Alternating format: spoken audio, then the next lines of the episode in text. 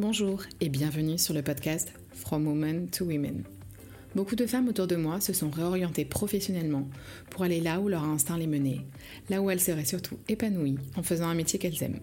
Je suis Delphine Garbi et j'ai ainsi envie de donner la parole à toutes ces femmes que l'on croise afin qu'elles nous expliquent leur parcours, leurs choix et leurs doutes, mais aussi leur épanouissement dans cette expérience de vie professionnelle. Authenticité, persévérance, dépassement de soi, confiance, soutien et bonheur sont autant de valeurs que partagent ces femmes que vous retrouverez à chaque épisode. Des interviews transmises de femme à femme, from women to women. Le podcast est disponible sur toutes les plateformes d'écoute, alors pensez à vous abonner pour suivre chaque épisode. Bonne écoute Pour ce onzième épisode, je reçois Astrid Sarkissian, designer de mode et spécialisée dans l'imprimé de luxe. J'ai rencontré Astrid à mon arrivée à Lille lors d'un événement organisé par Maison de Mode à Roubaix et je me rappelle à l'époque qu'Astrid avait déjà, du haut de ses 25 ans, beaucoup de talent, fortement reconnu de ses pairs mais aussi beaucoup de dynamisme et de détermination dans ce qu'elle entreprenait. Nous avons toujours gardé contact au fil des années, et avec son parcours que vous allez découvrir aujourd'hui, et la façon dont elle avance dans sa vie, il m'était impossible de ne pas lui proposer d'en parler à mon micro. C'est ce que nous avons fait donc récemment, elle à New York, oui oui, vous avez bien entendu, et moi à Lille. Une conversation qui m'a beaucoup inspirée, mais aussi apaisée dans mon propre parcours. Et encore une fois, je pense que le portrait d'Astrid Sarkissian fera aussi écho chez vous. Alors je ne vous en dis pas plus et laisse place à ce nouvel épisode de From Women to Women. Bonne écoute Bonjour Astrid, euh, merci d'avoir accepté mon invitation pour mon podcast euh, From Women to Women. Avant que tu puisses euh, nous parler de ton activité actuelle et ton parcours, peux-tu déjà voilà, te, présenter en quelques phrases et nous dire qui es-tu, où vis-tu, quel âge as-tu? Qui je suis? je, suis je suis Astrid, j'ai 33 ans, euh, j'habite à, New York maintenant, mais je suis une ancienne parisienne, enfin, je suis née à Paris. Et, euh, et voilà, et je t'ai rencontré il y a maintenant 7 ans peut-être. C'est ça. Donc, euh, voilà. dans, voilà, enfin à Lille. Donc, donc voilà, donc j'ai ouvert ma, mon entreprise en je sais plus, c'était il y a 7 ans aussi, 7 ou 8 ans. Hein. Euh, je fais des accessoires pour femmes, pour hommes et, et j'ai un peu de décoration. Je suis spécialisée plus dans l'impression, tout ce qui est imprimé, accessoires, foulards et avec plein de petites choses tout autour. Voilà. On va revenir dessus dans tous les cas et, et oui, et ça me fait penser d'ailleurs au foulard que j'ai encore qu'il faudrait bien que je ressorte. je pense que tu te rappelles le modèle que c'est d'ailleurs. Je me souviens très bien. Parce que tu m'as embêté pendant trois jours pour la voir? C'est ça. Donc, ouais. Donc, euh, c'est des bons souvenirs. Est-ce que quand tu étais plus jeune, euh, quand tu étais peut-être euh, enfin voilà, enfant, avant vraiment que tu commences dans, dans, tes études et que tu te spécialises, est-ce que tu savais dans quel domaine tu voulais faire carrière? Oui et non on va dire que dès le plus jeune âge, j'ai fait de la poterie, j'ai fait du dessin, beaucoup d'activités manuelles. ma mère, elle est metteur en scène de, formation, donc c'était dans le théâtre. il, y avait toujours quelque chose d'artistique. après, qu'est-ce que c'était? J'ai fait des études en, en, scénographie pour le théâtre. J'ai pas du tout fait du textile, donc j'ai fait cinq ans d'études en scéno. Donc, euh, oui et non, mais tout, tout se relie. J'ai toujours été attirée pour être architecte, mais bon, même, maintenant, hein, je suis toujours attirée. Hein. C'est un, lien aussi, en fait, l'architecture, la scénographie, c'est mettre en... En avant. Mmh en avant les choses. Et au final, est-ce que donc tu me disais que ta maman euh, est metteur en scène euh, dans, dans, le théâtre, donc tu te prédestinais en fait au final à, suivre les pas de ta maman? Bah, c'était le côté artistique. Après, elle, elle était plus euh, vraiment dans la mise en scène. Moi, c'était vraiment. J'aimais bien être enfin, derrière les coulisses, en fait. Enfin, c'est, enfin, maîtriser peut-être l'aspect plus visuel. Mmh ou plus créatif, peut-être pas plus créatif parce que c'est très créatif, mais euh, le côté de pouvoir toucher à tout et le côté, oui, plastique en fait. Carrément, ok. Est-ce que c'est euh, les arts déco à Paris que tu as fait, ça regroupait vraiment cette partie scénographie ou... alors, j'ai fait trois ans à Londres, à la Sainte-Martine, de, scénographie. Hein. Mais il y avait un peu plus de costumes à Londres. Et après, pour les arts décoratifs, je suis rentrée en quatrième année, donc j'ai fait quatrième et cinquième année. Et là, je me suis Enfin, c'était vraiment, on va dire, la scéno aux arts déco, c'est très très classique, mais, mais moi dès le départ, j'étais venue sur un projet, comment ramener le monde de la mode et la scénographie ensemble. Donc c'était ça un peu mon idée. Ok. Et tout mon mémoire était autour de cette idée. Hein. Finalement, comment, comment avoir le monde de la mode dans, intégré dans le, monde de, de, la scéno et quels sont les rapports directs aussi. Hein. Parce que, alors, donc au final, tu as commencé tes études avec la Sainte Martin School. Alors, pour celles qui ne le savent pas, mais je pense que tu pourras nous le repréciser aussi, ça, je crois que c'est une des écoles les plus prestigieuses de, de, de mode euh, ou, bah ouais. Euh, au monde, clairement, euh, ben, je, crois, je crois qu'il y a des, plus grands designers. Je ne sais pas si Stella McCartney, elle n'a pas fait la Sainte Martin School. Là, il y a Gano, il y a McQueen. Ouais, carrément. Et alors, raconte-nous, donc c'était à Londres, raconte-nous un peu ces, ces, années à la Saint Martin's School, ça doit être juste mais magique de dire que tu intègres une école comme celle-ci, c'est un rêve. Maintenant, quand je regarde dix ans après, finalement, ce que j'ai vraiment appris, c'était, je pense que j'ai ouvert mon entreprise grâce à eux parce que c'était l'autonomie. Hein. En fait, on était vraiment, vraiment autonome et, et on n'avait pas des cours, on va dire, en classe, en fait, on allait voir des tuteurs qui travaillaient déjà dans, enfin, qui, avaient vraiment, euh, enfin, qui, étaient dans, ce monde-là, enfin, qui, avaient leur entreprise ou qui bossaient pour des gens. Et en fait, c'était vraiment euh, du euh, un, partage. Enfin, peut-être on avait 30 ou 30 minutes de cours par, par semaine, on va dire ça comme ça, mais c'était un face-à-face. Ok. et en fait, on avait plein de tuteurs comme ça. Hein, qu'on voyait régulièrement.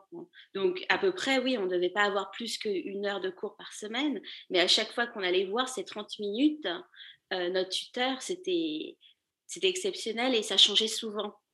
Donc, euh, donc euh, ça, met aussi beaucoup en confiance, je pense, les élèves. Et, et on nous disait bien que on nous a appris deux choses c'est travailler en groupe. Je, je, détestais ça au départ, mais maintenant, en fait, c'est ce que je fais. En fait, je travaille avec mes fournisseurs, je travaille avec les gens de la presse, enfin, je travaille avec des gens, c'est vraiment un échange. Et même si au, départ, je ne comprenais pas, je comprenais pas pourquoi il faut toujours travailler en groupe. Et, et après, la deuxième chose, c'était vraiment avoir confiance en soi et qu'on était capable de tout faire. Et aussi le côté multidisciplinaire. Hein. Il disait, bon, bah, c'est pas parce que vous êtes en scéno que vous pouvez pas faire de la mode ou du textile mmh. ou, quelque chose qu'on n'a pas du tout. Par exemple, aux arts déco, j'ai pas du tout retrouvé ce même principe. Au contraire, aux arts déco, j'étais complètement perdue parce que j'étais en face de, bon, bah, t'es pas scénographe. Enfin, si tu t'intéresses au textile ou si tu t'intéresses au monde de la mode. Alors que la Sainte Martin School, ça t'a donné vraiment une ouverture sur euh, tout ce qui touchait au final à la mode, mais dans le sens le plus large du terme bah, Très très large, en termes de culture générale très large, mais aussi en termes de créativité. En fait, on pouvait être tout ce qu'on vous... Enfin, en fait, tout le monde... Enfin, on va dire, c'est... Euh, les, les, gens, ils nous mettaient en confiance qu'on pouvait faire ce qu'on voulait. Si demain, en tant que scénographe, on veut ouvrir un restaurant, mmh. oui, pourquoi pas Ouais. Hein, on peut être cuisinier demain si on veut. C'est juste qu'il faut trouver les, façons de le faire. Hein.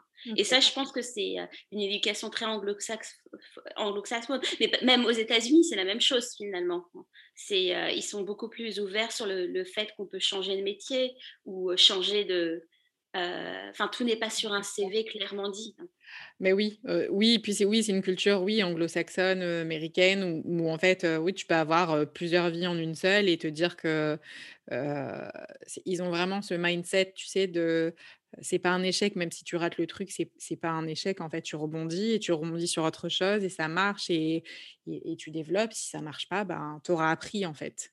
Voilà, c'est ça. Et au contraire, par exemple, quand tu dis oui, les échecs, je me souviens d'un, d'un de mes profs euh, lui, il disait, c'est pas grave si tu, ouvres trois entreprises et tu les fermes trois, parce que la quatrième, ça va marcher. Et que ici en France, enfin ici en France, en France, disons, c'est euh, la fin du monde. si je dépose le bilan demain, c'est tout le monde va me regarder, mais qu'est-ce qui s'est passé Qu'est-ce que tu as fait? C'est ça, et on va mettre une croix sur toi à dire, bah, en fait, qu'est-ce qu'elle a? Ça y est. Alors qu'en fait, en fait. Impossible de trouver quelque chose. Mais c'est ça. Donc ouais, donc au final, ça t'a servi cet état d'esprit aussi, ça t'a servi en plus de, toutes ces rencontres que tu as pu faire, ça t'a servi à fond pour la suite? Oui, mais il y a des choses que tu te rends compte peut-être dix ans après en fait. Mmh. Donc c'est ça qui est intéressant. bah, c'est chouette d'écouter et ça, ça, me donne envie de repartir quelques années en arrière et de peut-être changer d'avoir changé de voix si, si tu peux. Ça trop ça. carrément et ensuite, alors, tu nous parlais, donc tu as lancé ta, marque ensuite, mais un peu plus tard, entre la fin et de, tes études et le lancement de, ta marque Alors, non, même pas plus tard, parce que quand j'ai... En fait, j'ai eu un petit job étudiant entre-temps. Entre-temps, quand j'étais aux arts décoratifs, j'ai bossé pour, pour une entreprise anglaise euh, pour le développement de marque. Donc, c'était pendant quand je faisais mon master à Paris. Hein. Et, euh, et quand, on va dire, quand j'ai eu mon diplôme de la Sainte-Martine, trois mois après, je commençais mes premiers salons. Donc, en fait, pendant, pendant mes deux ans euh, aux Arts Déco, j'ai travaillé mon, mon, projet perso déjà pour, pour développer ma marque. En fait, c'était déjà en. Tu avais déjà tout ça en tête? Bah, au mois de septembre, on va dire au mois de septembre, quand j'ai eu mon, mon diplôme au, mois de septembre, bah, ma collection était prête pour commencer à commercialiser. Ah ouais. je, m'étais déjà mis en tête que, que ce que je voulais faire vraiment. Et, ce petit job étudiant, ça m'a permis à confirmer aussi ce que, euh, comment, comment développer les choses. Enfin, c'était, c'est, un, Enfin, c'est, c'est une entreprise que je travaille pour eux encore occasionnellement. C'est, on ramène les entreprises anglaises sur différents marchés, hein. euh, les entreprises de mode pendant les Fashion Week. Donc, j'avais commencé avec Paris et, Milan et Florence quand j'étais étudiante.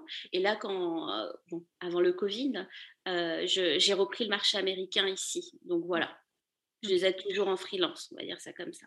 Ok.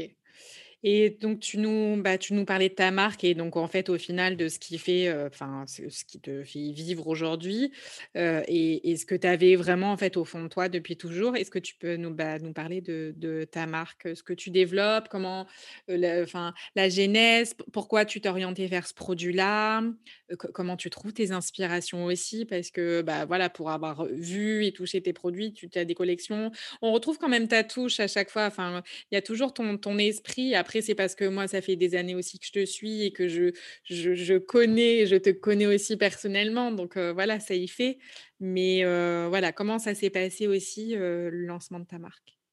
Bah, Le lancement de ma marque, on, va, on va parler du produit, le, côté moins rigolo, et après de la créativité. donc, donc j'avais 24 ans, 25 ans hein, quand j'ai commencé. Et je me suis dit, il faut que j'essaye de trouver un produit que je peux maîtriser de la production de A à Z et que euh, un produit facile, que j'ai pas aussi 50 euh, 000 euh, fournisseurs différents et que et que la partie commerciale que je maîtrise moins parce que je suis pas je suis pas comme toi je suis pas commerciale de formation que je la prenne sur le tas et que je sois capable de gérer des petites quantités et que si ça se développe bien que je puisse aller sur des grandes quantités donc, euh, mon produit euh, de base était le foulard. Donc, c'est facile, hein, c'est juste un imprimé quand on y pense. Ouais, mais en fait... Et avec des définitions. Enfin, on va dire, bon, allez, trois fournisseurs maximum. Ouais. Mais en fait, non. Oui, oui et non. Enfin. non, mais il fallait un produit que, que, je puisse.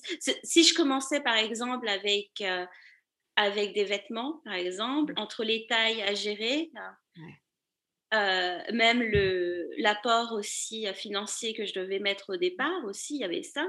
Euh, trois tailles ou quatre tailles de, pour, pour chaque modèle. On va dire si je commence avec entre 7 et, et 15 tenues, hein, pour commencer, c'était un petit peu compliqué. Mmh Donc je voulais, enfin vraiment, j'ai, en fait, je l'ai fait un petit peu à l'envers dans le sens, euh, au lieu de me dire bon bah qu'est-ce que j'ai envie de faire, quel univers j'ai envie de faire ou ceci, enfin la partie créative, je me suis dit quel est mon, on va dire quel est mon, mon point faible dans cette mmh histoire.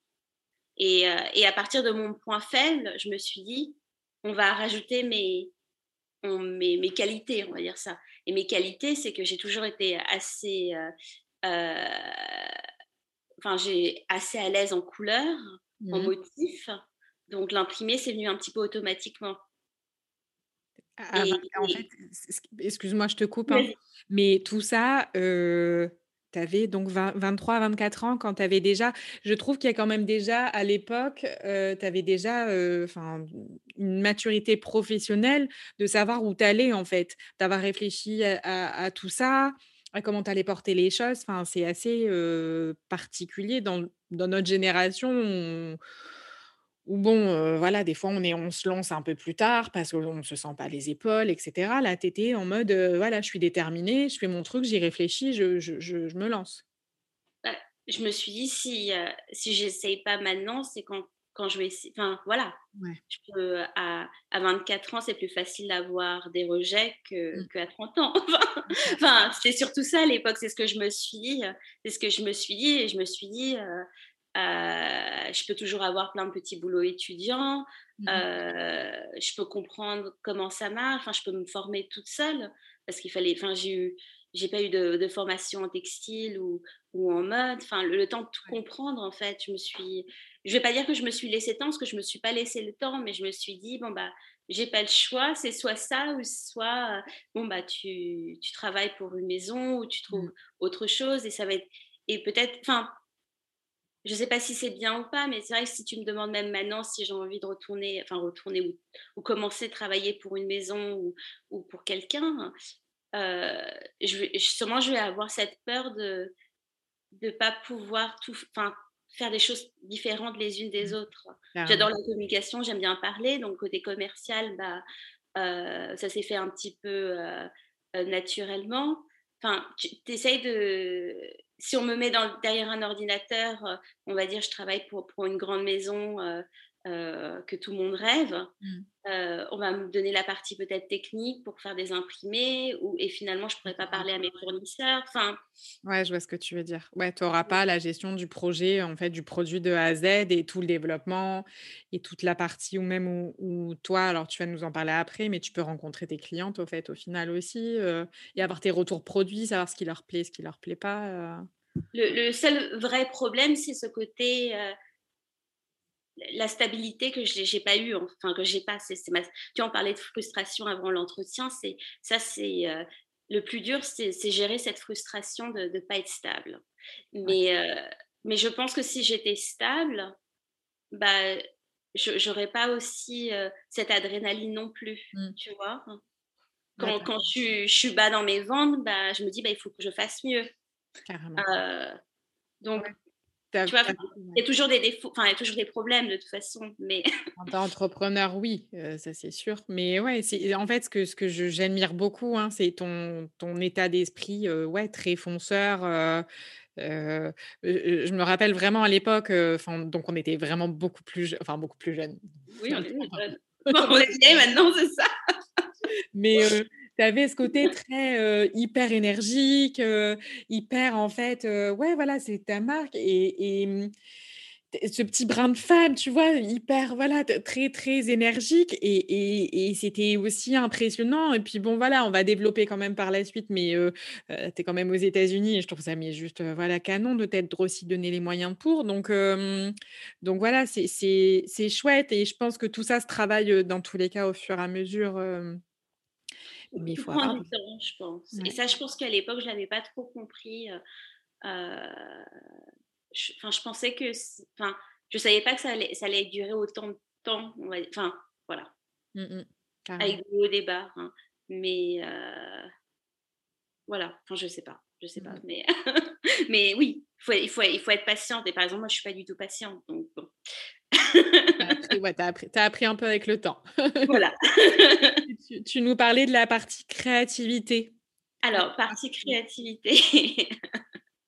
bon, la partie créativité, euh, j'aime bien raconter des histoires, mais ça, c'est mon parcours scéno, j'imagine, et côté théâtre. Euh, du coup, en général, euh, bon, on va pas parler de cette année de Covid qui est un petit peu particulière, mais avant tous les trois mois, je sortais une, je sortais une collection de capsules avec un thème. je, pense que tu t'en souviens, c'est un petit peu du concept.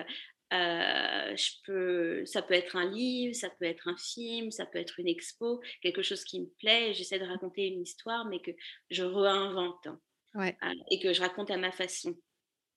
Avec des, couleurs différentes. je me rappelle. Je me rappelle de, je crois que c'était des, des, des, flamants roses, mais avec ce joli fuchsia que tu avais décliné dans des coussins. Il y avait ce grand, ce grand foulard. Moi, j'ai le, j'ai le, c'est un scarabée que, que j'ai. voilà. c'était mon, c'était mon caprice, ce foulard. Euh, ouais, ouais, je me rappelle bien, euh, je me rappelle bien, ouais, de, en fait, des différents modèles et au final, euh, ce que je disais tout à l'heure, on, on, revoyait ta touche, mais oui, il y avait différentes, différentes thématiques. Pardon, donc je t'ai coupé, donc tu racontes. tu racontes une histoire en fait à chaque, à chaque avant Covid, forcément, à chaque. voilà.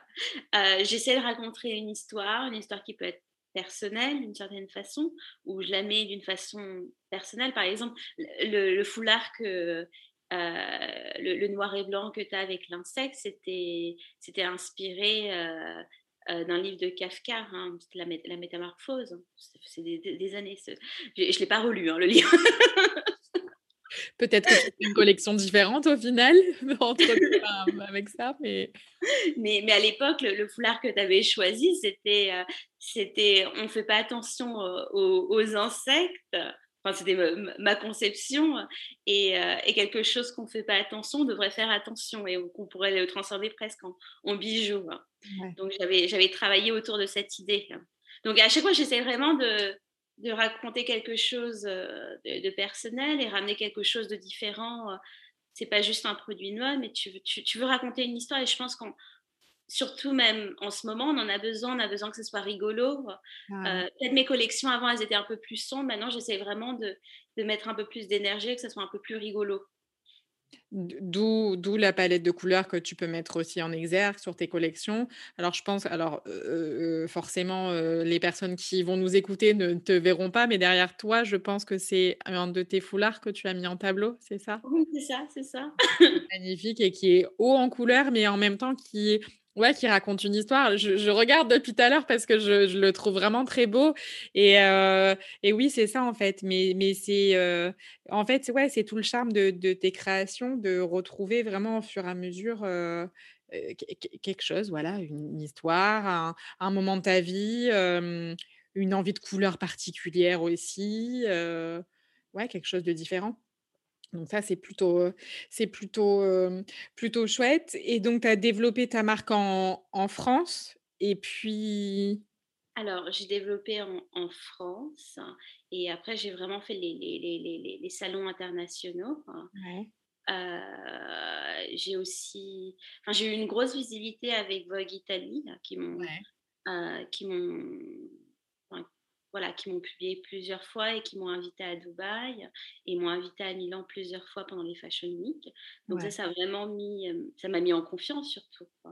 Euh, et c'était chouette pour rencontrer du monde. C'était une super expérience. Et après, il y a, il y a cinq ans, euh, sur un petit peu sur un coup de tête, je me suis dit, bah, je vais aller à, à, New York parce que je comprends pas, j'ai 60% de mes clients qui sont américains. Ah ouais. Et, et je me suis dit, mais bon, je regarde un peu les japonais, ceci, cela. Enfin, je, je, regardais où, en fait, où ça marchait le mieux, en fait. Enfin, quand tu regardes à la fin de l'année, quand tu regardes ton, tes, clients, tu te dis, bah, où est-ce que ça marche le mieux?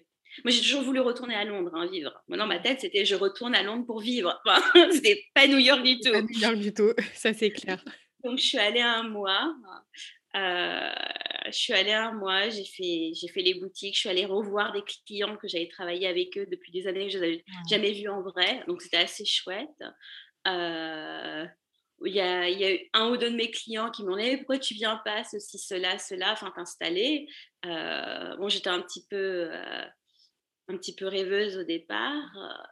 La dernière semaine avant de partir je prends des rendez-vous pour pour, euh, avec les avocats pour voir comment je peux venir en fait parce que tu n'as pas le droit enfin c'est bah, pas si simple que ça euh, particulier euh oui et c'est encore beaucoup d'investissement, beaucoup de temps, beaucoup de d'argent aussi, beaucoup d'argent. C'est ça prend du temps. C'est pas demain je, je reviens comme ça.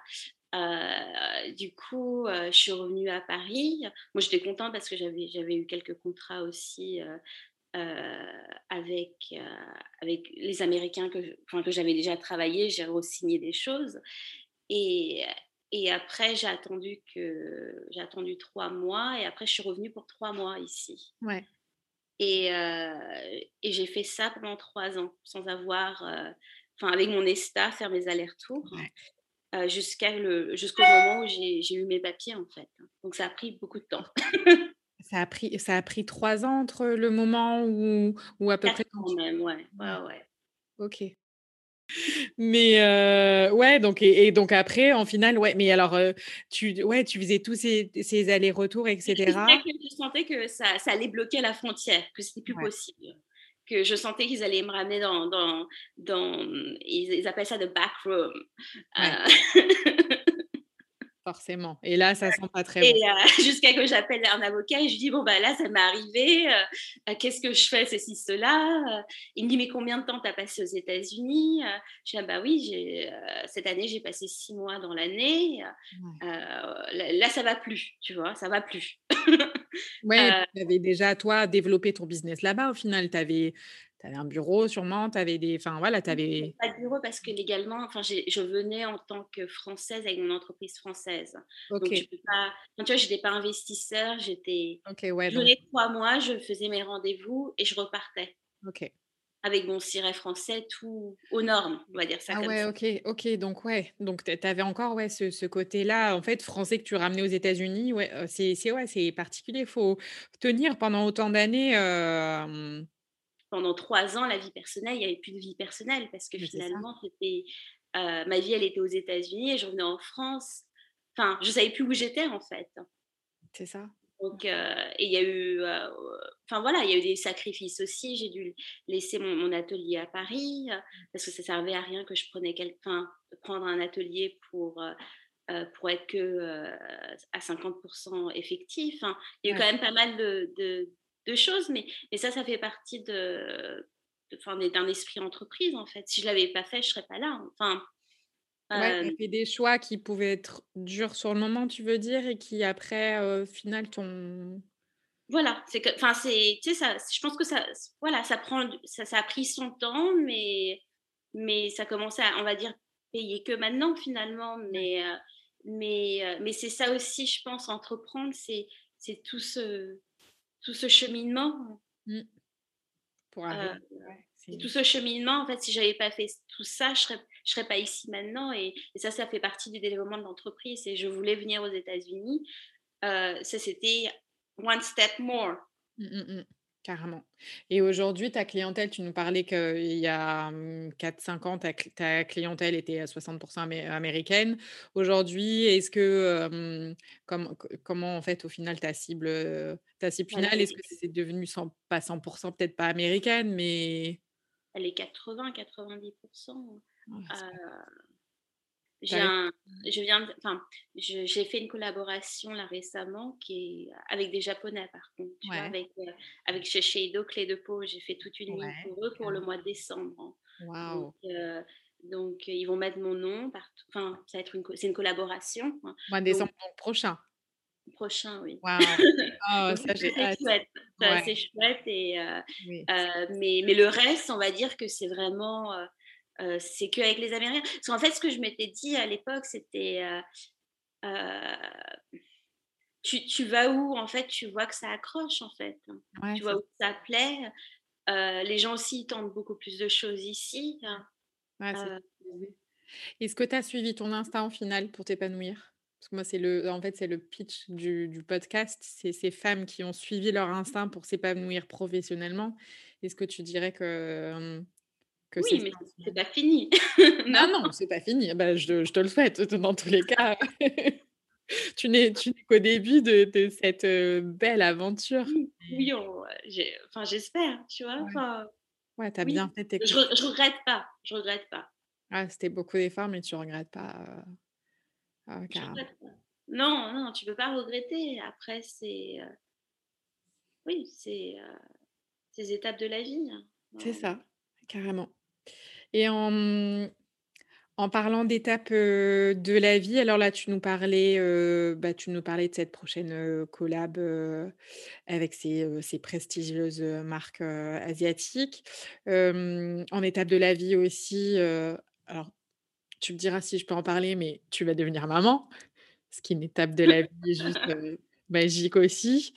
voilà, quels sont tes tes prochains projets? qu'est-ce que c'est le next step, pour toi là, pour ta pour ta marque?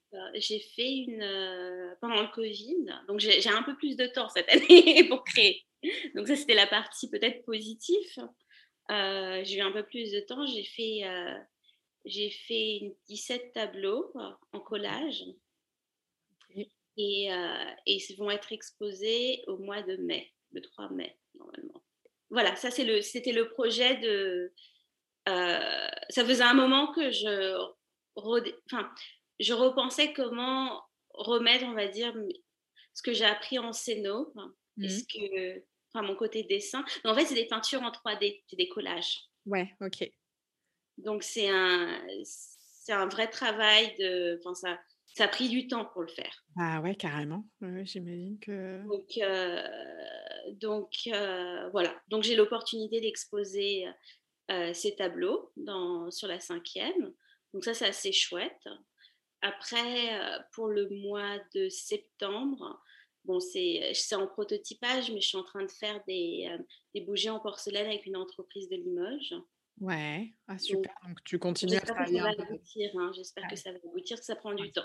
Ouais, on croise les doigts, mais ouais, tu arrives à travailler aussi avec de l'artisanat français encore. Euh, bah, je veux toujours, oui, continuer. Hein. Je veux toujours continuer.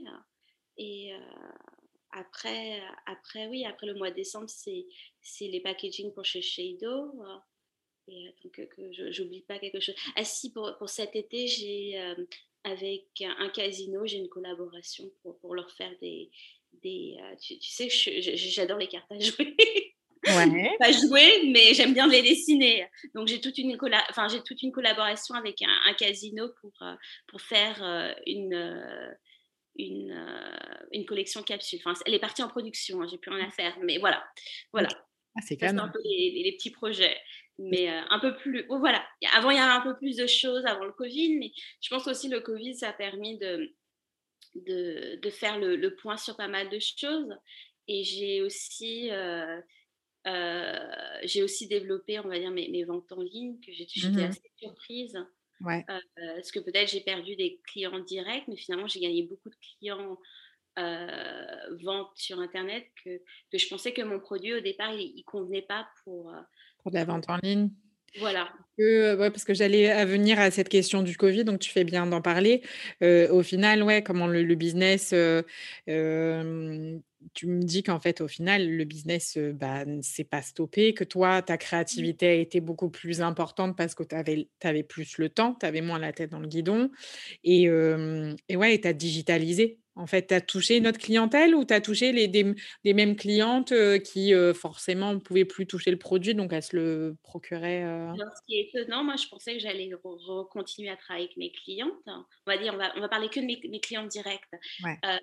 et en fait, non, j'ai perdu mes clientes directes que j'avais l'habitude de vendre en, vraiment en direct. J'ai ralenti mes, mes, mes, ventes aussi en, en magasin parce que la moitié, ils ne veulent plus acheter de stock. Mais par contre, euh, j'ai eu une autre clientèle qui, qui est aussi intéressante parce que c'est de la vente directe et surtout, c'est des gens qui n'attendent euh, pas une promotion pour acheter, qu'ils achètent au prix fort. Carrément. Je ne devrais pas le dire clairement comme ça, mais voilà. Oui, mais ce qu'ils achètent parce que le produit leur plaît et parce que oui, c'est une valeur aussi derrière. Et euh aux États-Unis, quand ils achètent des foulards, ils en achètent cinq. Ils n'en achètent pas un. Ouais, ok. C'est vraiment une culture différente. Hein. Enfin, de toute façon, tu vas dans les department stores aux États-Unis où la façon de fonctionner, ça, c'est. On a des jolies choses en France, mais je pense qu'on a encore aussi pas mal d'apprendre à apprendre du business à l'américaine. Enfin, du moins, c'est mon avis hein, de, de, de, voyageuse. Hein. Non, de business et surtout de marketing, je dirais. aussi un peu. et on garde le côté créatif, nous. non, mais c'est vrai que c'est ça consomme. On peut, on peut rien dire. On peut, même, même ceux qui disent qu'ils ne consomment pas, bah, ils, consomment. bien sûr. Bah ouais, non, mais et, et, ils sont plaisir. Enfin, voilà. Après, ça, en fait.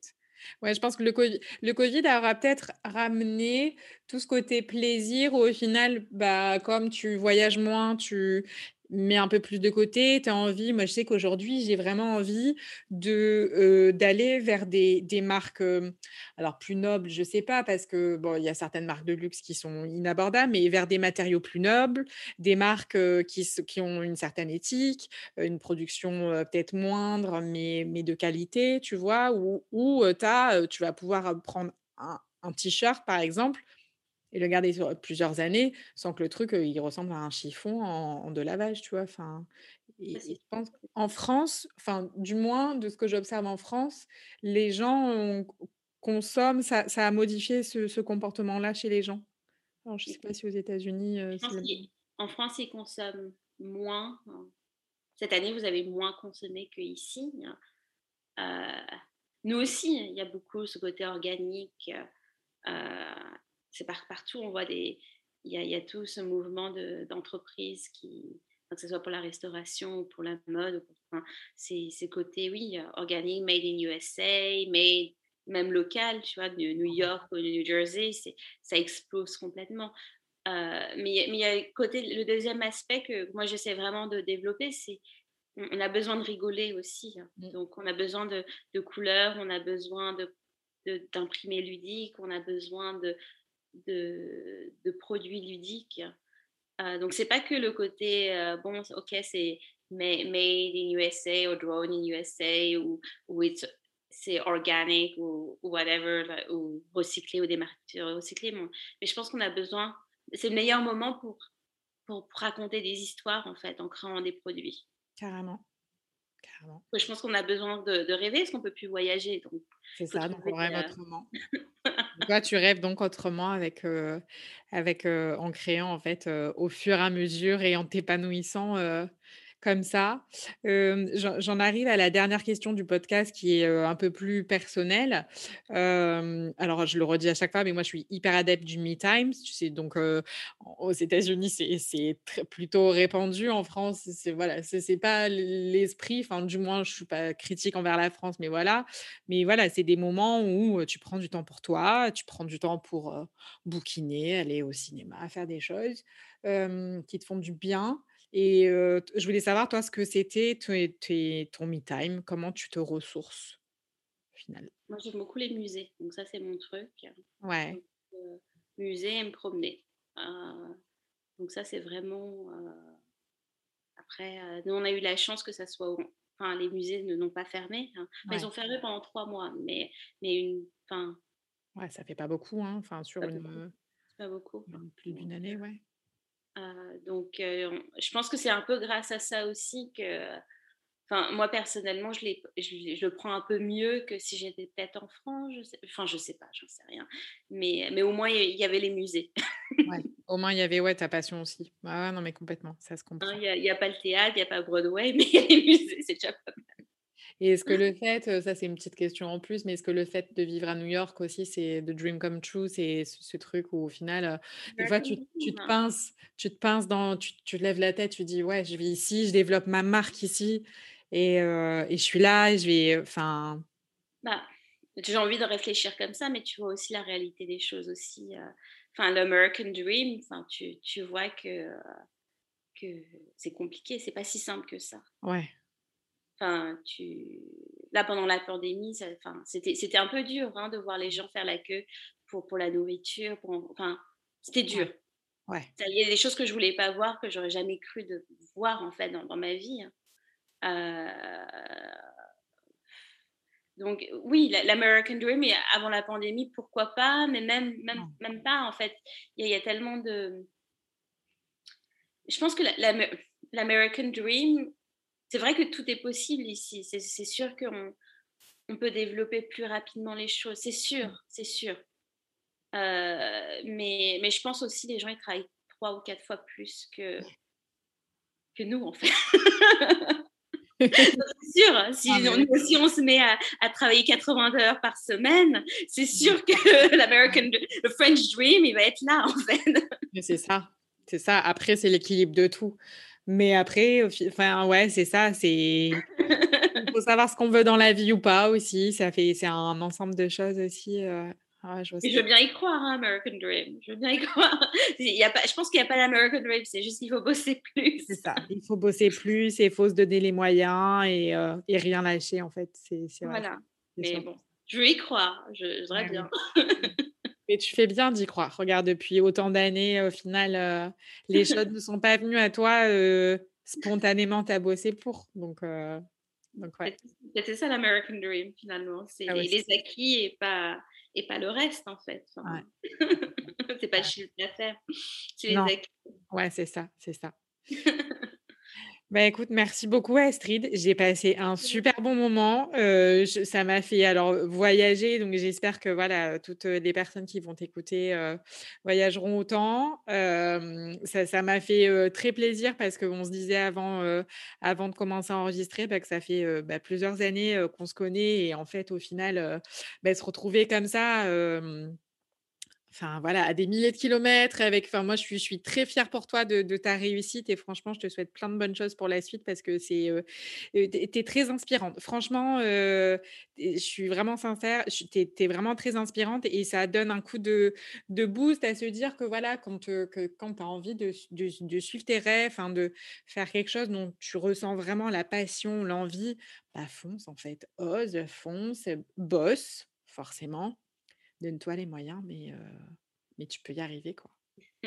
Merci, Elfie. Voilà. aussi. Et puis, je mettrai dans tous les cas le lien de tous tes réseaux sociaux, de ton site internet aussi. Et puis, et puis en attendant que les frontières réouvrent, dans tous les cas, oui, je viendrai promis. Ça, ça c'est sûr et certain. Dès que je passe sur New York, on ira dans un musée et tu m'emmèneras manger, dans, boire, boire des cocktails sur une, un rooftop. J'en ai besoin aussi des cocktails. oui, oui j'imagine bien. Super. Merci beaucoup en tout cas. À bientôt. Merci de votre écoute pour cet épisode. N'hésitez pas à donner votre avis sur ce podcast en le notant de 1 à 5 étoiles sur votre plateforme. Cela m'aidera d'autant plus à m'améliorer. Je vous retrouve sur Instagram, Facebook et LinkedIn via mon profil Daily Delph et vous donne rendez-vous très prochainement pour un nouvel épisode. À très vite